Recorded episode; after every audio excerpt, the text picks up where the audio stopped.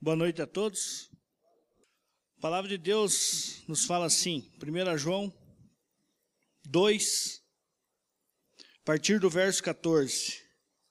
Se tiver sua Bíblia, abra ou acesse. Fala assim: Escreva vocês, filhinhos, porque conhecem o Pai. Escreva vocês, pais, porque conhecem aquele que existiu desde a criação do mundo. Agora é o momento mais importante do texto, para mim, pelo menos. Escreva vocês, jovens, porque são fortes.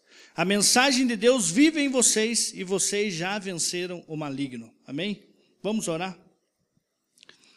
Deus, ainda na tua presença, Pai, sou grato a Ti, Deus, por esse tempo que o Senhor proporcionou a nós de estarmos aqui reunidos como teu corpo, sendo aperfeiçoado como noiva e tendo como esperança que um dia o Senhor virá nos buscar, Pai. Jesus, nesta tarde eu quero colocar cada um aqui nas tuas mãos. E a minha oração é que o Senhor esclareça aquilo que é necessário que cada um aqui entenda. Aquilo que cada um aqui precisa. O Senhor conhece cada um, conhece o individualismo aqui de cada pessoa, seus problemas, as suas lutas, as suas vitórias. O Senhor conhece o gigante de cada um aqui, Deus. Eu quero pedir ao Senhor, Pai, que o Senhor fale aos nossos corações. Pai, como essa palavra aqui falou ao meu coração e tem me impulsionado, tem desejado em meu coração de buscar algo novo do Senhor nesse ano. A minha oração, Deus, é que cada um aqui também venha almejar ao final desta palavra, Pai. Em teu nome, Jesus, que eu oro. Amém. Amém. Essa palavra nós vemos aqui João trazendo um esclarecimento aos servos, aos pais, aos filhos e aos jovens. E o que me chama a atenção aqui em relação aos jovens é que ele declara uma característica aos jovens, uma característica do jovem. E essa característica nos deixa bem claro aqui que é relacionado à força. E eu não vou falar sobre a força, mas eu quero só que você compreenda aonde eu quero chegar. Se eu e você nós pegarmos o período da juventude e nós contextualizarmos simplesmente com dias, horários, anos, não tem como falar para você, a juventude ela vai até onde, até onde começa a velhice, até onde acaba a adolescência. Claro que existe pesquisas que nos deixam bem claro sobre isso. Mas eu não quero me entreter nesse período, porque eu conheço aí pessoas que têm 60 anos, como o Vandão, né, Vandão? E é um jovem. O cara tem uma força de guerreiro, né, Vandão? Então não quero me limitar em relação a tempo, a, a anos de vida. Mas eu quero me entreter no que o texto aqui está falando em relação à força. Eu vejo que a juventude está muito condicionada a um período de força. E esse período de força eu e você nós precisamos compreender, porque aqui nós vamos decidir a nossa vida. Então hoje aqui eu estou falando dentro de um contexto de uma grande juventude. Vamos colocar aqui os da década de 70, assim como eu, levante a mão lá bem alto. 70, de 70 até 79, que é o meu caso, quase fui para 80. Bem alto, meu Deus, bem pouquinho, misericórdia. 80. Ah, pare. Não, eu sei que é. Tô brincando, irmão. 90. 2000.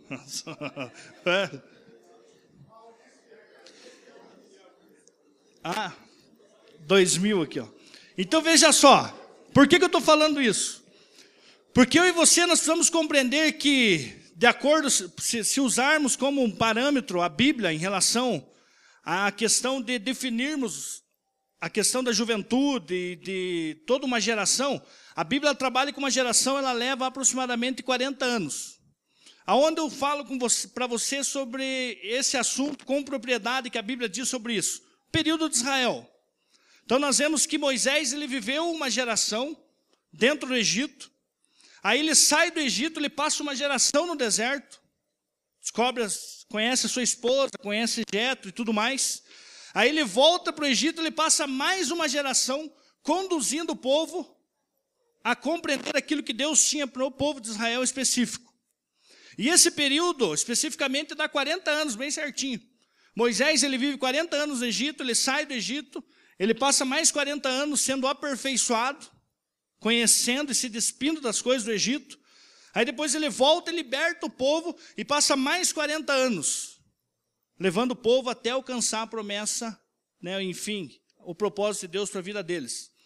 Não vou entrar aqui em questão de Moisés, mas o que eu quero falar aqui para você em relação a isso aqui, é que nesse período de força, que é o período da juventude, eu e você precisamos compreender algo que vai definir a nossa vida. Assim, eu demorei para compreender isso, mas a partir do momento que eu compreendi isso na minha vida, graças a Deus, muitas coisas mudaram na minha vida. Questão de casamento, questão de constituir uma família, questão de buscar uma profissão, de me especializar em ministério, dentro daquilo que Deus me chamou para fazer. E algo que eu gostaria de compartilhar com você é a respeito de visão. Eu vejo que eu e você, muitas vezes nós perecemos, a palavra nos fala, que eu e você muitas vezes nós perecemos porque nos falta visão, nos falta entendimento. Provérbios 29, se eu não me engano, não lembro bem o versículo. O, o, nós vemos ali Salomão esclarecendo que quando um local falta visão, falta um direcionamento, as pessoas perecem. Então eu vejo que se eu e você nós temos perecido em nossas vidas, só é por um grande motivo. Não é por você não andar com Deus, não é por você orar pouco, não é por você é, não jejuar muito, não é por você ler a Bíblia pouco, também, essas coisas. Mas o fator primordial aqui que eu vejo de suma importância que eu e você precisamos entender é a respeito da visão. Então eu gostaria de compartilhar com você sobre isso. Existe um texto de um livro de um autor muito famoso na área de liderança, Paul Hoven, ele fala assim: O mundo de uma pessoa cega é limitado pelo seu toque. O mundo de uma pessoa ignorante é limitado pelo seu conhecimento. E o limite de uma grande pessoa é a sua visão. Então nós vemos também que Pedro ele traz esse entendimento que muitas vezes as pessoas elas são cegas, não simplesmente pela questão de não poder enxergar fisicamente, mas porque elas enxergam um pouco. Se hoje aqui eu viesse e desse um papel na tua mão e falasse para você, você tem um projeto de vida em um período de 10 anos, daqui 10 anos, o que você vai estar fazendo? Talvez aqui alguns já tenha isso. Talvez alguns aqui faça com tamanha facilidade, ou não. Existem outros que não conseguem pensar daqui um mês, o que eu vou fazer daqui um mês. O porquê eu estou falando isso? Porque eu tive que rever algumas coisas na minha vida. E todas as vezes que acaba um ano, inicia um ano, isso aqui parece que vem forte em mim. Mas por que vem forte em mim? Porque ali eu começo a fazer uma retrospectiva da minha vida, e ali eu me deparo com coisas que eu planejei no início do ano passado, mas que eu não alcancei. E coisas que eu poderia ter alcançado. Aí também eu me alegro em parte em ver coisas que eu estabeleci como alvo e propósito na minha vida, mas eu alcancei. Eu tive êxito naquilo.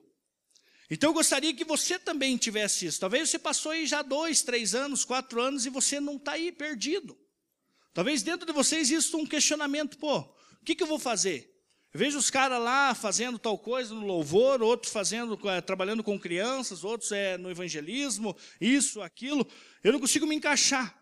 E é importante você compreender isso, meu querido. Então, quando eu falar aqui a respeito da visão, eu não quero deixar restrito só as coisas de Deus. Mas eu quero abrir aqui, né, em relação à tua própria vida, questão financeira tua, questão profissional tua. Então, quando João lhe traz esse esclarecimento sobre a juventude, o que me chama a atenção é que ele fala que esse período de força é o período que você tem que aproveitar isso.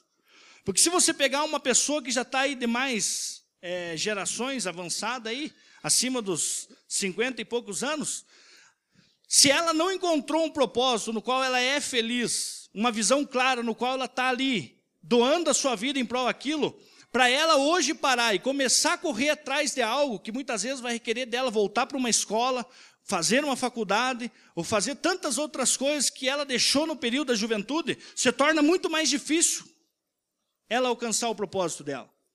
E hoje no mundo, meu querido, quantas pessoas têm morrido sem cumprir o propósito de Deus e o sonho dela na vida? E o meu desejo essa noite é que você não passe por isso. O poder da visão. Bill Hybels, um autor muito conhecido, que trabalha muito sobre liderança, ele fala o seguinte: tira a visão de um homem e é como se você retirasse o seu coração. Visão é o combustível da pessoa, ou do homem ou da mulher. É a energia que gera ação, a faísca que acende paixão nos seus seguidores. É o chamado inequívoco que sustenta o esforço concentrado ano após ano, década após década, de serviço consistente e sacrificial a Deus. Então, Bill Hybels, ele traz esse entendimento no Liderança Corajosa, um livro muito conhecido dele, e ele fala sobre isso. Ele fala que a paixão que gera em nosso coração tem que ser o combustível que nos leve a cumprir a visão. Então, a visão, você vai ver no decorrer aqui dessa mensagem, que ela está muito relacionada à fé. Porque nós vemos que Hebreus fala sobre isso que você ter fé é você ter uma imagem de um futuro que ainda não é presente, mas que você acredita naquilo que aquilo uma hora vai acontecer, que você vai cumprir aquilo. Então, por que essa mensagem me chama muita atenção? Porque, meu querido, uma pessoa sem visão, que a visão é algo futuro, é algo que você está olhando para lá, para frente, uma pessoa que não tem visão, ela precisa olhar para algum lugar. E eu tenho certeza, quem não olha para frente, ela vai fazer um seguinte a seguinte coisa ela vai fazer, que é isso. Quem não tem uma visão clara, começa a olhar para si mesmo. Então você começa aí, muitas vezes, a aconselhar, trocar ideia com um com o outro, você começa a ver as pessoas compartilhar de coisinhas tão simples da vida, gente. Eu não estou menosprezando o teu problema. Que o gigante que era para os filisteus, para Davi não era gigante, que era Golias. Então, para os filisteus era um gigante, para Davi não era gigante. Assim como toda a situação com Batseba, aquilo ali se tornou, né, no momento do adultério de Davi, nós vemos que aquilo ali se tornou um gigante para ele, que quase destruiu ele, o chamado dele, o propósito de Deus a vida dele. O que eu quero falar com isso? Que é o teu problema, muitas vezes, você só vai vencer a hora que você começar a adquirir uma visão. Porque aí você começa a parar de olhar para coisinhas da tua vida, que muitas vezes fica prejudicando você a alcançar um propósito maior. Porque eu acredito que Deus tem um propósito maior para você. Você não acredita nisso? Não basta eu acreditar, você precisa acreditar. Eu acredito na minha vida. Eu acredito que Deus tem um propósito grande para mim. E todas as vezes que vem as dificuldades, o que, que me leva a avançar? Porque eu estou olhando para o propósito maior. Deus, é aquilo lá que eu preciso alcançar. É aquilo lá que o Senhor tem para a minha vida. Então eu vou começar a correr atrás disso. Só que se ela está lá na cantina, o meu propósito está lá, até eu chegar lá, tem todo um processo. E esse processo eu preciso começar a compreender em Deus, que é estabelecer metas, estabelecer um propósito, ver o que é mensurável, o que é aqui, já que eu posso fazer amanhã e já tentar fazer e buscar êxito nisso. E dando passo após passos para alcançar o propósito maior. Então nós estamos no início do ano. Quantos aqui? Vou fazer uma pergunta, seja sincero para mim.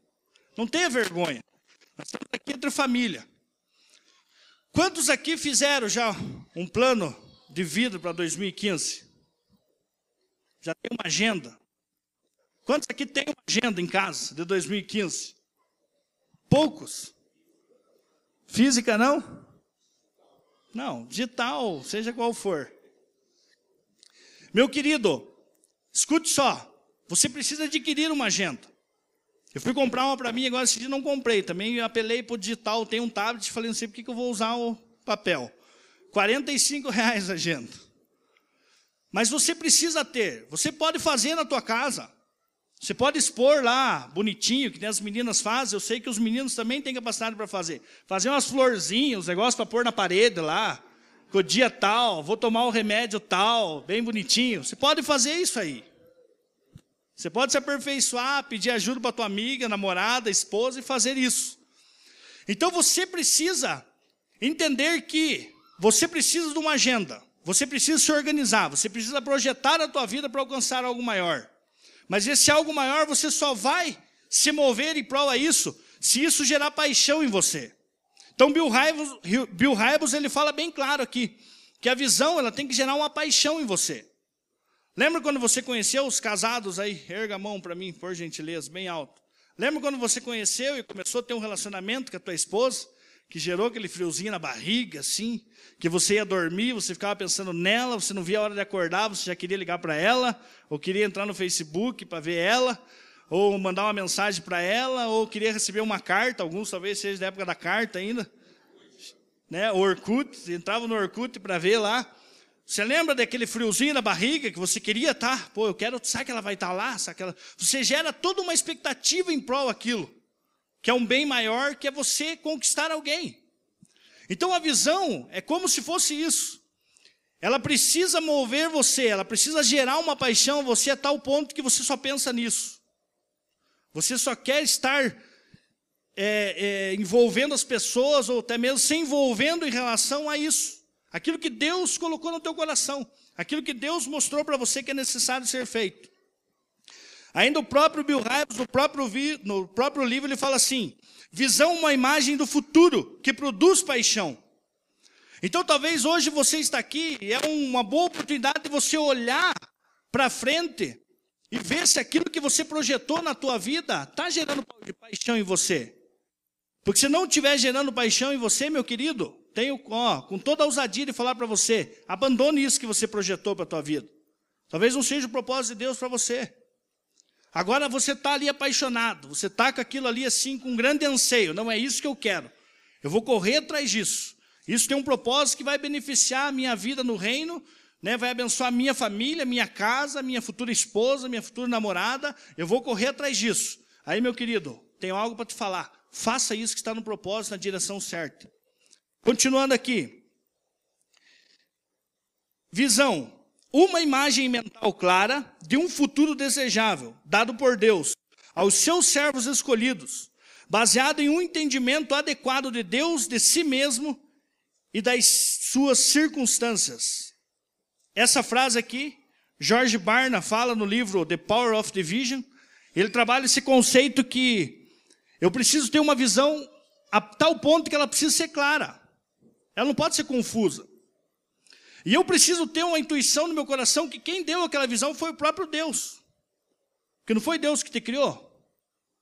E não é mais do que justo o Criador saber muito bem o que é a tua capacidade, aonde você vai se encaixar bem, no corpo ou nas questões aí fora.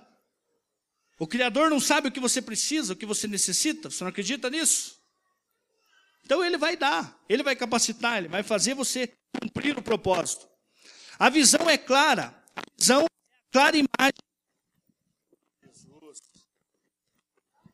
Eu estou pegando aqui em cima, irmão. Eu não estou pegando no cabo. É coisa do inimigo isso aqui.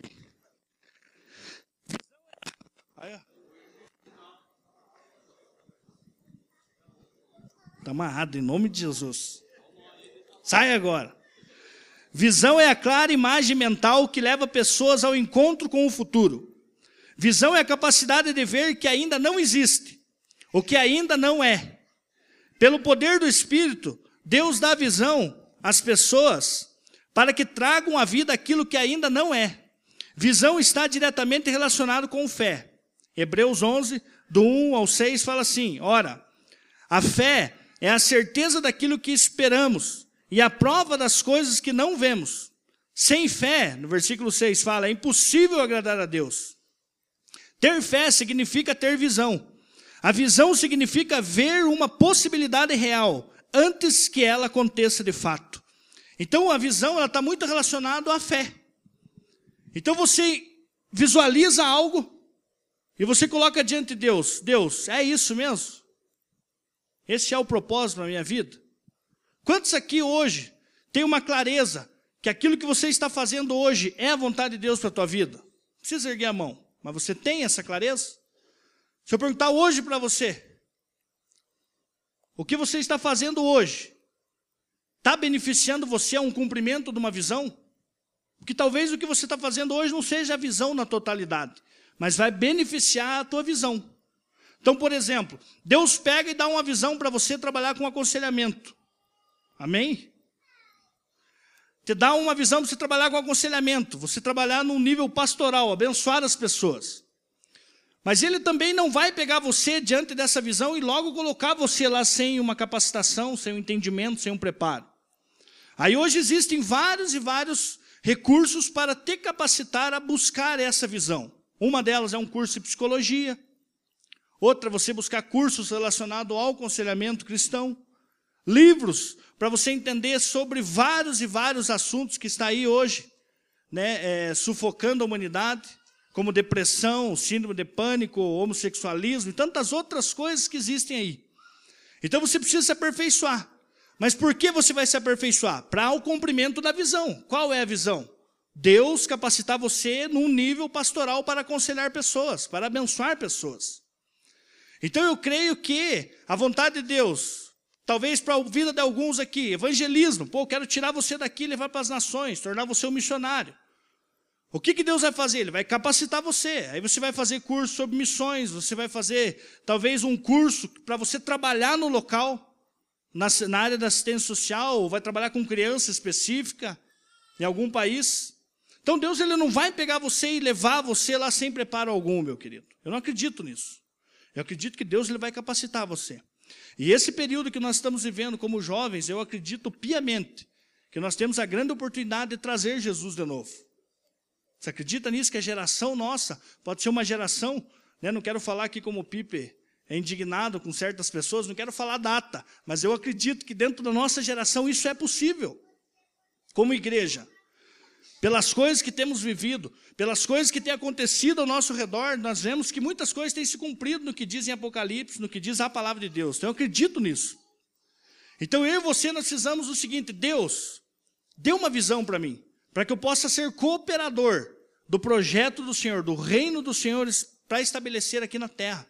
Eu preciso ter isso bem claro. Preciso compreender isso claro. Gostaria de trazer aqui três analogias sobre visão, para que você compreendesse. Uma delas que todo mundo aqui talvez já tenha ouvido falar, ou se não ouviu primeira vez, vai ouvir agora, que é a respeito da águia. A visão é como os olhos de uma águia. A águia é o único animal que consegue enxergar, ou ave, que consegue enxergar além de qualquer outro animal. Ela tem essa capacidade. Ela consegue enxergar quilômetros de distância o pinguinho no i ali, a presa dela. Ela consegue. Então a visão, ela não foge muito disso.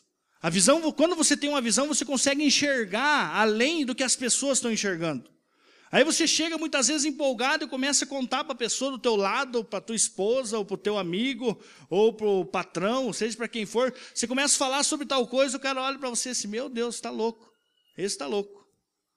Mas por quê? Você começa a falar daquilo que é a tua paixão, aquilo que está no teu coração. A palavra de Deus fala isso. Que a boca fala que o coração está cheio. Então, quando a visão toma você, o chamado de Deus toma a tua vida, você começa a falar sobre isso. É natural você falar sobre isso. Aí, de repente, você começa a falar com um brother ali, ou com a irmã, e de repente você se depara que ela também tem aquilo. E os grandes ministérios não nascem assim. Ontem nós estávamos aqui em reunião ministerial, eu ia pedir permissão para ele, mas como ele não está aqui, eu vou acreditar que ele me liberaria a falar. Nós estávamos numa reunião aqui ontem do motoclube, e o Matão estava passando a agenda para nós, toda a programação que vai ser realizada esse ano. E aí ele falando do compromisso, da seriedade que é o motoclube, daí ele até nos desafiou e brincou assim, falou, gente, aquele que sentiu no coração sempre fala para todo mundo, quiser abrir e começar um motoclube, fique à vontade. Deixe Deus te usar. Agora, uma coisa que ele falou bem sério, e é isso mesmo, ele falou assim: só que você não faça se for da tua vontade, faça se Deus falar para você. E daí ele contando que como ele começou foi assim. Ele ia nos encontros e disse que aquilo ali começava a tomar ele a tal ponto que ele tinha um desejo de falar, de anunciar o evangelho e começar a pregar dentro dos, dos locais ali, fazer a diferença. E daí ele não falava e de repente ele ia para a barraca, aquilo ficava incomodando ele. Ele penava para dormir, no outro dia ele levantava, estava com aquela situação de novo ali, tudo aquela galera. Até com um desviado chegou para ele e falou assim, pô, você é cristão, né? Daí ele falou, sou. Falou, eu também era, cara. Eu estou desviado há tanto tempo. Você está desviado há quanto tempo? Falei, não, eu não estou desviado, estou. Pô, mas como que você está aqui e tal? Daí ali ele entendeu uma confirmação de Deus que era para ele começar o motoclube. Então, o que, se eu pego ele ali, o exemplo dele, você vê que a visão tomou ele. A visão foi algo que chegou da parte de Deus, estabeleceu na vida dele, e assim ele começou a compartilhar com as demais pessoas. Hoje já tem 13 integrantes, mais alguns que já estão iniciando, assim como eu. Né? Então você vê ali, o, o que seria isso? É cada um com uma visão dada por Deus, somando com a visão maior que Deus deu para o Matão. E o propósito maior qual é? Nós chegarmos nesse lugar e anunciar o Evangelho. Permitir que Deus alcance e faça diferença na vida de quantas pessoas estão aí necessitadas do amor de Deus, do entendimento da palavra de Deus, daquilo que Deus tem para a vida delas. E assim como o Matão, eu acredito que Deus tem um propósito para você, meu irmão. Eu acredito que Deus tem uma visão para você, coisas que nunca ninguém fez em Curitiba, Deus tem para você. Agora eu pergunto para você: você está disposto em ser tomado por uma visão? Seja na área do louvor, na área da música, na área do evangelismo, seja numa questão profissional, você se capacitar a tal ponto aí na profissão de começar a tocar os empresários aí da cidade, eu não sei qual é.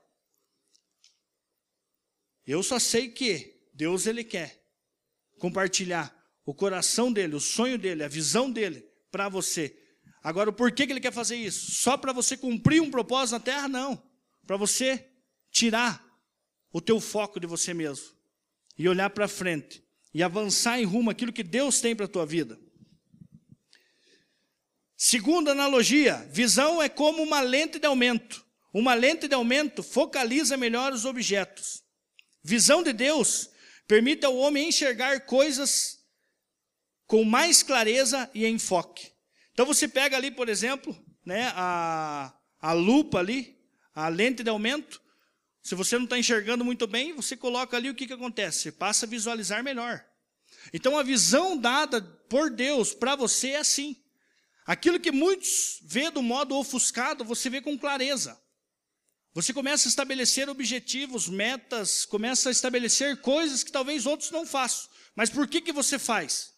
Você está fazendo porque você tem a visão, porque você compreendeu a visão de Deus para a tua vida. E a terceira, visão é como a margem de um rio.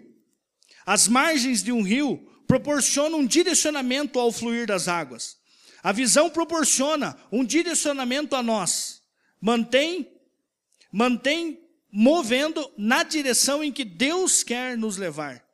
Então você vê a margem do rio, qual que é o objetivo dela? Limitar a caminhagem ali, o corrimento das águas e levar para um propósito, chegar até o, aonde ele precisa chegar. Então a visão também é dessa forma. Podemos fazer uma analogia comparando que a visão é igual à margem do rio.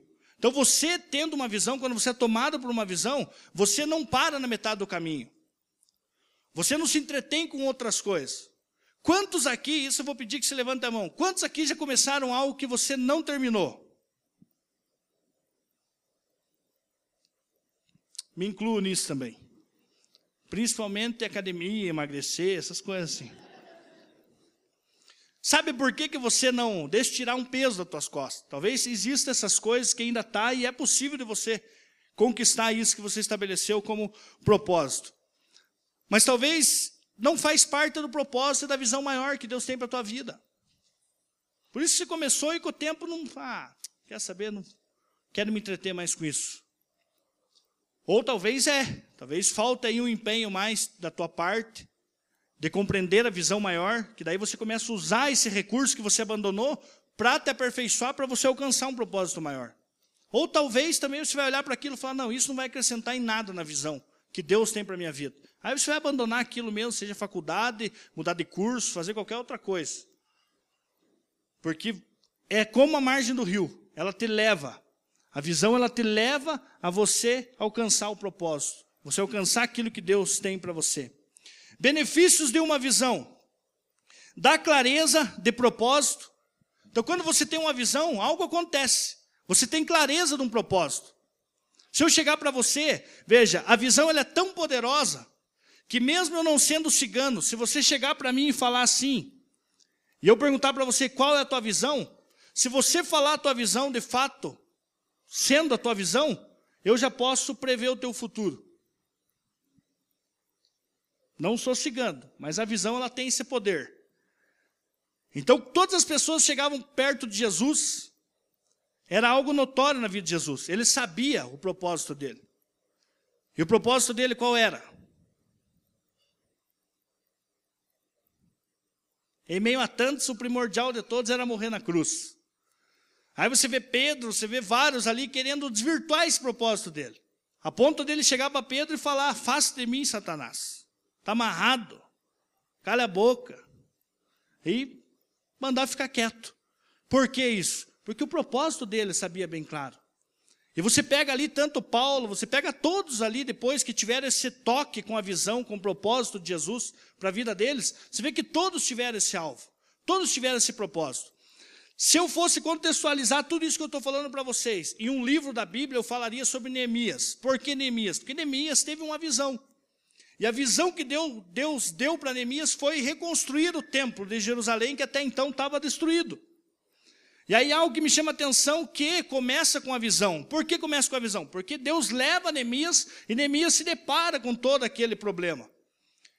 Aí Neemias vai, já vai construir? Não, ele não fez isso. Ele voltou para a antiga atividade dele, ficou lá trabalhando, até o momento que ele teve a oportunidade, o rei chegou até ele, fez umas perguntas para ele, liberou ele e ele foi. E o que mais me toca é que a visão de Deus tomou tanto ele que ele mobilizou um povo, ele tocou no coração, ele compartilhou a necessidade de outras pessoas e todos foram juntos reconstruir o templo, os muros. Ah, ele chegou da noite para o dia, estava reconstruído? Não. Muitos se levantaram, um deles ali se chama Sambalate, um endemoiadão que andava junto com eles, assim, estava ali junto, de dentro, tinha hora que ele parava, ele começava a murmurar, não, porque isso aí não vai dar certo, porque isso aí não adianta nós fazer isso, vamos abandonar isso aí, estamos tudo louco, vamos esquecer disso aí. Neemias abandonou? Não. Por que Neemias não abandonou? Porque Neemias tinha um propósito. A visão de Deus para Neemias era clara, a tal ponto que ele não deu bola. Aí de repente, alguns começam, ah, porque os inimigos vão vir, os inimigos vão nos atacar, mesmo nós trabalhando aqui. Aí Neemias é instruído por Deus e fala para o povo o seguinte: os homens, vocês que estão aqui, junto comigo, reconstruindo, quero que vocês façam o seguinte: uma mão vocês pegam a colher ali, ou a desempenadeira, ou qual mais? Algum construtor civil aí para me ajudar? A régua, desquadro, plumo, seja o que for ali, você pega com uma mão e com a outra mão você continua segurando a tua espada. Porque se porventura vir, nós continuamos na guerra. Nós estamos em guerra. Você só larga de um objeto e vamos matar todo mundo. Ah, ele poderia ter falado, ele poderia ter chegado e falado, não, então beleza. Então, uma hora nós construímos o muro, outra hora nós ficamos ali em guarnição, preparados para a guerra. Não. O foco dele, o propósito dele, a visão dele era tamanha, clara para ele. Era tomou ele a tal ponto que ele focalizou naquilo, até de fato reconstruir todo o muro. Continuando aqui nos benefícios de uma visão, estabelece prioridades claras, determina padrões de excelência. Isso aqui é importantíssimo. Quando eu e você nós temos uma visão, ele se torna tão claro a nós que você começa a ter prioridade.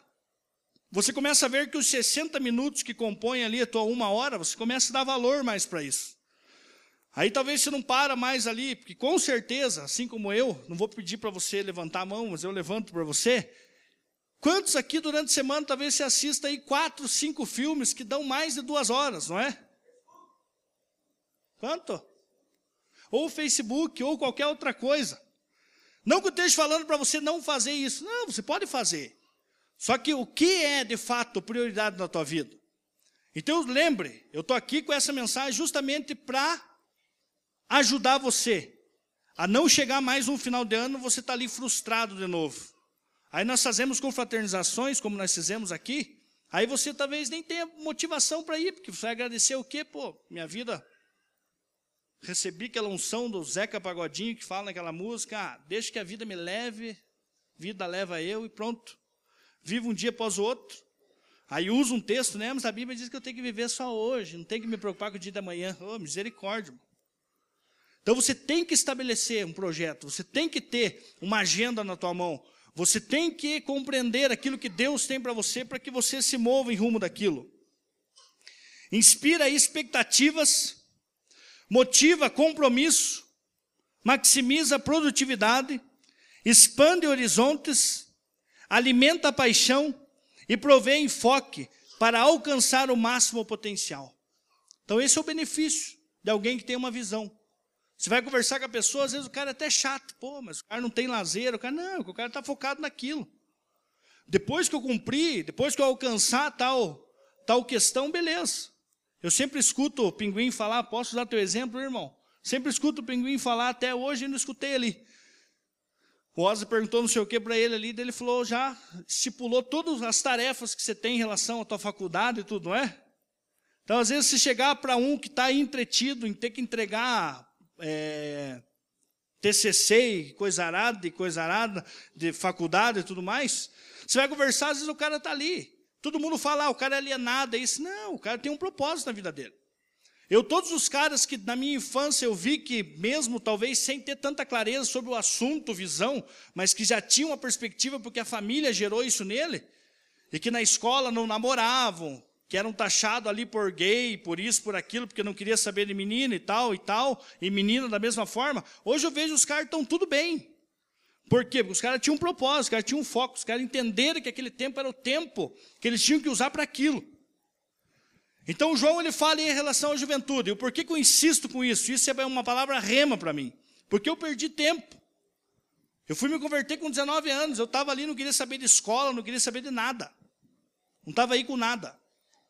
E aí, a hora que eu me deparei com questões que eu tinha que rever na minha vida, aquilo ali estava tão desmotivado dentro do meu coração, que eu tive que começar a pedir ajuda para as pessoas, tive que começar a ter um esforço maior de coisas que eu perdi, tempo que eu perdi.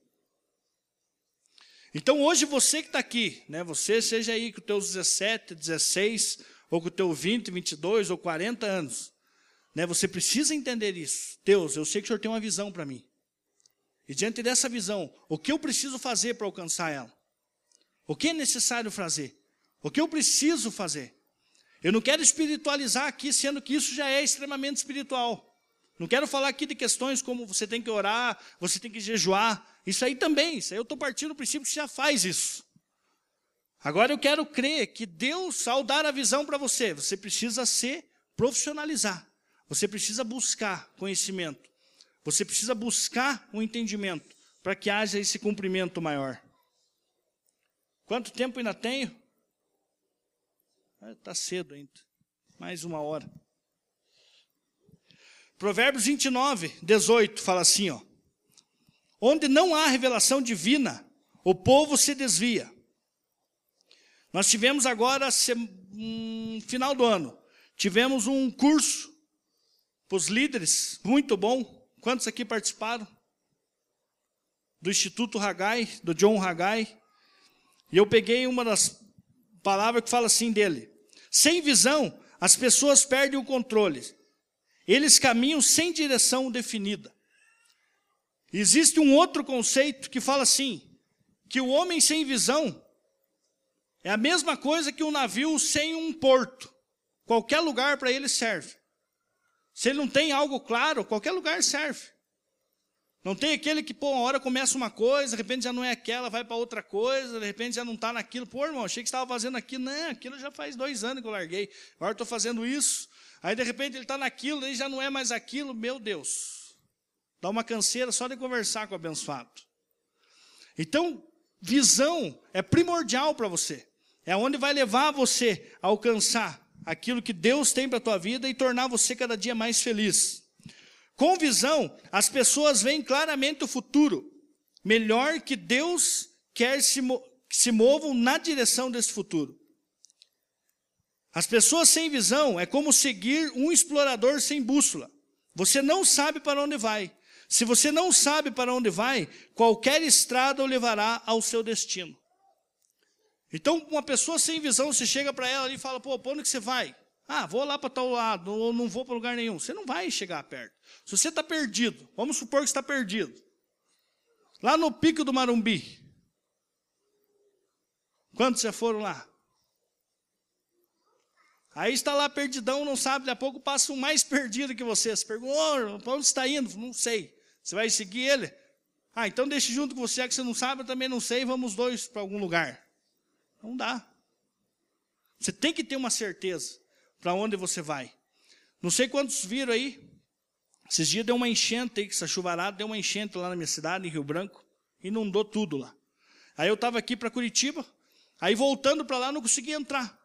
Os dois lugares que me davam acesso para a entrada da cidade, as principais entradas, eu não conseguia entrar. Aí eu fiquei, eu cheguei 8 horas no, no local, fiquei até meio-dia e 40 por aí, trancado, sem poder, até que surgiu uma, uma situação ali que eu consegui passar por dentro de uma fábrica lá, aí saí no local lá. Aí eu fui na outra boca que eu sabia que também não ia dar para mim passar. Aí eu cheguei lá, me veio na cabeça assim, eu acho que eu vou lá por tal lugar, mas já me veio aquela dúvida assim, mas eu não sei para aquele lugar. Falei, ah, mas vou. A hora que eu fiz a volta, um cara perguntou para mim, onde você vai? Falei, ah, eu vou para tal lugar. Ah, então espere que eu vou junto com você. Já me deu um frio na barriga. Eu me perco, o abençoado fica lá perdido comigo. A sorte é que quem tem boca vai a Roma, eu fui perguntando para onde que é tal lugar. Mas consegui chegar, consegui entrar dentro da cidade. Mas por que, que eu estou falando isso? Porque de fato é isso mesmo. Você não vai permitir que as pessoas te sigam, ou você vai seguir alguém que você não sabe para onde está indo. Não tem uma direção clara daquilo que é um propósito maior para a vida da pessoa e a tua.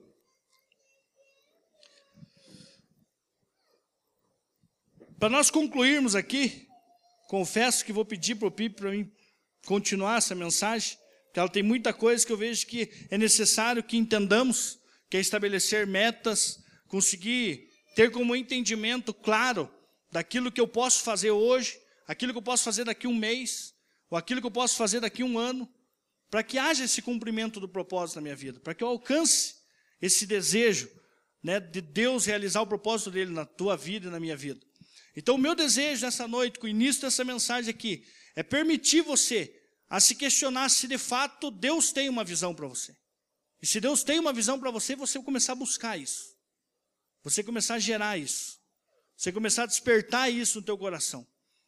Algo aqui que me chama atenção que dentro do nascimento da visão, talvez aqui tá, eu entendi sobre visão, mas como que isso acontece? Como que isso vai acontecer na minha vida? Ou como que isso aconteceu com você? Ou como aconteceu com Matão, como aconteceu com Neemias, como aconteceu com o Pipe, na comunidade igual que os demais que fizeram parte dessa história desde o início. Como acontece isso? Algo que me chama a atenção fala aqui, ó. Primeiro, observa-se a necessidade. Você tem a visão de uma deplorável situação humana que comove e esta realidade toca profundamente. Você está experimentando o primeiro passo, o processo de semeadura do nascimento da visão. Eu lembro que quando me converti, existia uma coisa que eu fazia muito nas vigílias, era o seguinte: eu dobrava o meu joelho, tipo um fariseu, não ficava de pé, mas naquela época eu já fui instruído a ser fariseu. Aí eu dobrava o meu joelho e ficava assim. Aí eu escutava as orações de um pedindo um carro, outro pedindo não sei o quê, outro pedindo glória, outro não sei o quê. Eu pedia para Deus: Deus, eu quero só amar as pessoas. Era só essa minha oração. Meu Deus. Deus, eu quero amar os drogados. Deus, eu quero amar as prostitutas. Deus, eu quero. Tinha gente que eu olhava assim, mas não tinha nenhum irmão mais ali perto. Estavam tudo orando para os cantos, deixa o fariseu sozinho lá que ele ora. Só que, na verdade, isso é do meu coração, porque eu sempre tive vontade disso. E principalmente na área de drogadição, não sei se porque devido eu passei por isso, todo, toda a situação que eu passei de vida, mas eu sempre tive comigo, no meu coração, Deus, eu vou trabalhar nessa área. E eu teve vários e vários momentos que eu só fugi disso. Até que esses dias isso tem me tomado a tal ponto que eu me rendi a Deus. Então, amém. É isso mesmo que eu vou fazer. E pronto. Então isso tomou a minha vida. Eu compreendo que esse é o chamado de Deus para a minha vida. Não devido ao que eu passei, e sim aquilo que eu posso ter hoje. Que existe algo muito errado nas igrejas, na mentalidade nossa, que muitas vezes você vai trabalhar com jovens, ou trabalhar dentro aí do motociclismo, ou em qualquer outra área, aí começa a ter um conceito seguinte, ah, mas eu não passei, eu não vivi isso para mim poder trabalhar na tal área. E não precisa, meu querido. O que qualifica você em trabalhar, seja qual for a área que Deus colocar você, é a capacidade que Ele vai gerar em você. É a capacitação que Ele vai dar a você. E não aquilo que você passou como experiência que foi extremamente desagradável, que te levou para o fundo. Claro que aquilo ajuda você muitas vezes ao linguajar teu, a conhecer a pessoa e tal. Mas não que isso defina. Então eu vejo que você consegue enxergar essa necessidade. Você enxerga, pô Deus, eu quero ajudar, quero ajudar meus amigos, eu quero ajudar meus familiares, aqueles que estão envolvidos com droga, eu quero ajudar. Tome, me dê um meio, me ajude a fazer, como fazer isso. Eu sempre tive no meu coração de montar uma casa de recuperação. Sempre tive comigo. Ah, é a vontade de Deus? Eu tenho que buscar se é a vontade de Deus. Se é a vontade de Deus, isso vai acontecer. Eu estava agora, no final do ano, estava trabalhando em uma, saí por questão de financeiro da clínica, mas agora em fevereiro eu volto para lá de novo. Mas só que nesse período que eu fiquei, eu já tive lá conversando com eles, já tive internando outras pessoas lá. Amanhã vou estar indo lá, levando um jovem lá daqui de Curitiba, vou vir aqui buscar ele, vou levar ele lá. Aí essa semana eu mandei uma mensagem para o rapaz e falei para ele assim: a única coisa que eu preciso é uma garantia tua que eu vou chegar com ele, porque se isso acontecer, vocês não receber, eu vou levar para minha casa. Daí ele brincou assim, mandou uma mensagem. Essa clínica que eu vou trabalhar já começou em 77. Aí ele escreveu lá assim, é, ele colocou lá assim, três pontinhos, o meu avô começou levando para a sua casa. E hoje é uma enorme de uma clínica de recuperação lá. Né? Então, claro que tem, existe todo um contexto para isso acontecer. Não que eu vá levar, mas ele vai ficar lá. Mas eu digo assim, essa necessidade de se compadecer, de entender que esse é o propósito para a tua vida. Não digo que a tua tem que ser nisso, mas eu já tive conversando com pessoas aqui que se compadecem em ver um mendigo aí, na rua.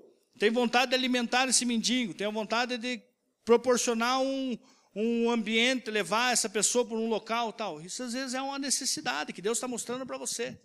Talvez está aí o nascimento de uma grande visão, de um grande ministério aqui dentro da nossa igreja. Então você precisa observar a necessidade. Segundo, sente-se Sente-se a necessidade. Primeiramente você vê a necessidade, aí você começa a sentir a necessidade. Agora, intencionalmente, você começa a abrir o seu coração.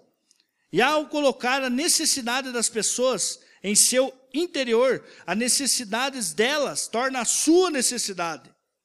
As sementes da visão começam a germinar dentro de você. As as sementes são as necessidades genuínas dos outros. Então você começa a fazer parte de você aquilo. Então a visão começa a tomar você a tal ponto que a necessidade que você viu é a tua necessidade. É a tua necessidade. Aí você começa a se colocar em, oração, você começa a jejuar em prol aquilo, você começa a buscar recursos para ver aquilo acontecer. Porque aquele é o propósito de Deus. Então eu estava agora na, eles me deram lá duas vagas. Geralmente as vagas abrem bem mais. Mas mandaram a mensagem para mim, ó, tem duas vagas aqui abertas. Essa clínica, ela paga, é pago R$ 1.800 o tratamento por mês lá, no período de quatro meses, particular. De todas as clínicas que eu já passei, já tive a oportunidade de trabalhar de voluntariado e conhecer, eu sou presunçoso em falar que é melhor tratamento porque envolve questão espiritual, psicológico e questão social, uma reinserção social, o entendimento que eles têm, o tratamento lá é muito excelente, demais. Não estou menosprezando as outras, mas eu conheço lá porque eu estou mais envolvido lá. Então lá existe uma parceria com o governo, que o governo ele abre, ele, ele, ele mantém algumas pessoas lá dentro. E quando abre essas vagas, para mim é uma urgência levar pessoas para lá. Até inclusive, se souber alguém que estiver precisando, Converse comigo no final do culto. E aí surgiu uma necessidade, diante de todo esse empenho de eu levar a pessoa para lá. E essa necessidade é um enxoval da pessoa. Porque o fato de o governo pagar, mas ele precisa levar as coisas dele para lá. Só que esse levar as coisas dele para lá, muitos dos usuários de droga, eles já estão sem família, sem nada, sem rumo, sem nada na vida. Às vezes pega o cara aí na rua. O cara não tem nem cair morto. Aí você pega ele e leva ele lá. Só que esse levar até lá, ele precisa dessas necessidades básicas dele, que é creme dental, escova de dente, é, coisas pessoais dele. Aí eu com aquilo no coração, pô, aquilo ali é uma necessidade, uma necessidade que eu preciso, que faz parte da visão que Deus deu para mim, então eu preciso suprir essa necessidade. O que seria cômodo? Se eu tivesse dinheiro, eu ia no local, no lugar, compraria e pronto. Mas o porquê eu comprar se eu posso mobilizar o corpo de Cristo, posso usufruir do ministério de assistência social que nós temos na igreja. Aí ontem, eu ali conversando e o Matão passando as diretrizes para nós em relação ao a parte funcional e prática, que é o, a área social do motoclube, que uma vez por mês nós levantamos uma cesta básica para abençoar alguém que seja necessitado, como motoclube, como estratégia de chegar até o local e pregar o evangelho, enfim, suprir a necessidade da pessoa. Eu cheguei para ele e falei, Matão, nós podíamos criar um meio, aonde uma vez no mês também, ou junto com cada equipe que levanta a cesta, podia também nós montarmos esse enxoval, para que a hora que a pessoa, eu tiver que levar ele lá, eu já tenha tudo em mãos. Você consegue entender? Talvez outros não pensassem nisso. Mas eu pensei por quê? Porque faz parte da visão que Deus deu para mim. Então, se eu conseguir mobilizar pessoas que cooperem com o cumprimento da visão de Deus na minha vida, isso eu vou fazer. Então, meu querido, para finalizarmos, o meu maior desejo é que desperte no teu coração esse desejo. Talvez já tenha aqui pessoas que já há anos você engavetou ali a visão e o propósito de Deus para a tua vida. E isso martiriza você ano, anos após anos. E você está ali só protelando, procrastinando, deixando para ah, ano que vem eu começo, ou daqui um mês eu começo. Aí eu vou usar aquele ditado popular: não deixe para amanhã o que se pode fazer hoje. Né? Então, o meu incentivo é que você comece a sonhar com aquilo que Deus tem para você, que eu acredito que não é pouco. Sabe por que não é pouco? Porque está relacionado a pessoas. E sabe por que está relacionado a pessoas? Porque Deus amou o mundo de tal maneira que deu o filho dele por amor a pessoas. Jesus não morreu por instituições, Jesus não morreu por coisas, por carro, por patrimônio, por terreno. Ele não morreu por isso. Ele morreu por pessoas. Então, tudo que você e eu pudermos nos colocar na mão de Deus, para deixar que nasça uma visão, para abençoar pessoas, eu acho que é a causa mais nobre que nós podemos ter na vida. Amém? Se coloque em pé, por gentileza. Eu gostaria que você esquecesse da pessoa que está do teu lado. Você abaixasse a sua cabeça, fechasse os seus olhos, só por questão de concentração, e que você, que talvez Deus já falou, ou você já é ativo em um ministério, ou você já tem um propósito claro,